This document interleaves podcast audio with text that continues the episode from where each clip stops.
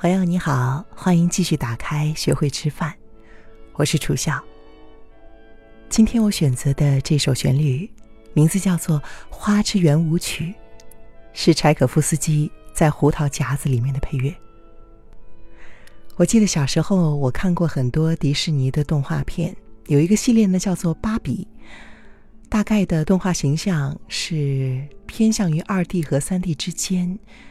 都是芭比娃娃去经历一个又一个童话故事，其中就有胡桃夹子。我印象中那个封面好像是粉红色的，芭比穿着粉红色的裙子，戴着一顶银光闪闪的王冠，翩翩起舞，就像是这一首《花之圆舞曲》。不知道你是不是也有和我一样的经历啊？欢迎你给我留言。今天呢？我们要说的关于食物的智慧，从一个问题开始：如果我的饮食习惯已经失控了，我难道不会因为允许自己为了被抚慰或者为了得到享受而进食，而变得更糟吗？这是一个我也想知道的问题。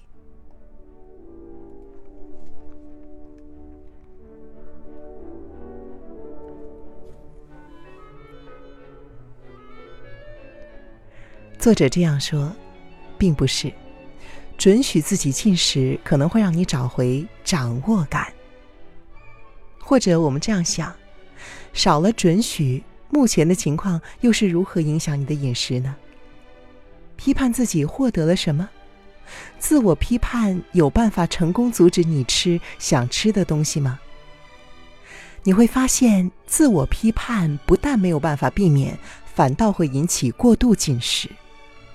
每当你自我批判，进食冲动反而成为了逃避伴随批判的痛苦的方法。当你从自我批判转变成自我觉察的时候，你还是要为刚刚的一切负起全责。自我接纳不代表你无需思考下次应该怎么做，只代表你不要以自动化的自我批判来反应和做选择。因为这会把你的智慧封闭起来。正念提供一个无需批判却能够保持觉察和负责的方法。通过正念培养，你可以放下旧习惯，不需重复的加强它。那么我们要问了：如何达到生理饥饿和食物渴求的平衡呢？能够留意诱导因子，察觉和食物相关的决定是很有价值的。正念觉察会教导你提出好的问题。我的身体真的饿了吗？我上一次吃东西是多久以前？面前的这个是我真正喜欢的食物吗？现在啊，我的手里就捏着一块早上蒸了的红薯干，它已经干了。本来我在想要不要把它吃完，这可能是因为我不想浪费的心理，但是这好像并不是我所渴望吃的，而且我对于肠道的味道已经有预期了。所以，我放下它。我对这个食物有多强烈的渴望？为什么？我吃这一点点会感到满足吗？我吃够了吗？有的时候，单纯的停下来，并且检视自己，就足以从我一定要把它吃下肚子，转换成我只吃一些，或者只是尝尝味道，并且说到做到。就像你客观的把它不当成一项食物，观察面前的这个物体，能够留意到这些感受很重要，这样你才会知道自己为何而吃。经由培养出对于生理饥饿感程度以及其他进食原因的觉察，你会对于饮食的决定更有信心，也更能够平衡自己对于食物的生理需求。以及其他可能想让你可能想要让你进食的原因，有一些肥胖理论表示说，某些人没有办法有效的留意自己内在的生理饥饿讯息，但是我的经验告诉我，这是非常少见的。我协助过多年来和自己的体重产生挣扎，或者几乎是每天都会暴食的学员。令人惊讶的是，经过一周的饥饿感正念觉察的练习，很多人表示，第一次发现自己可以轻易的留意到生理饥饿的程度。数周之后，他们变得更有自信，可以分辨焦虑和真正饥饿感的差别。他们可能发现，因为刚吃过午餐，他们并不是真正的想要吃同事带来的饼干。他们想要吃饼干的时候，可能是早上十点半，早餐在六点半吃过了，现在允许自己吃一点是合理的，那么就没有罪恶感的享受它就可以了。这对每一个人都一样吗？其实不然，有些人可能会发现很难留意到生理饥饿感。却很容易留意到自己的生理饱足感。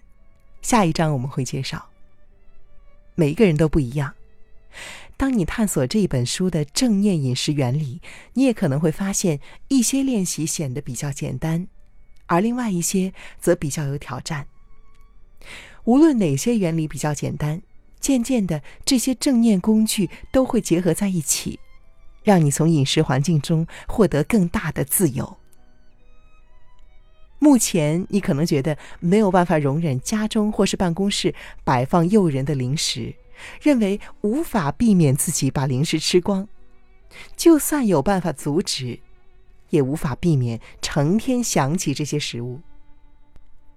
经过对于这些诱发因子的正念觉察练习，这一切都会改变。刚开始的时候，改变可能很细微。你可能可以和这些食物共处一室，但是要藏在自己看不见的地方。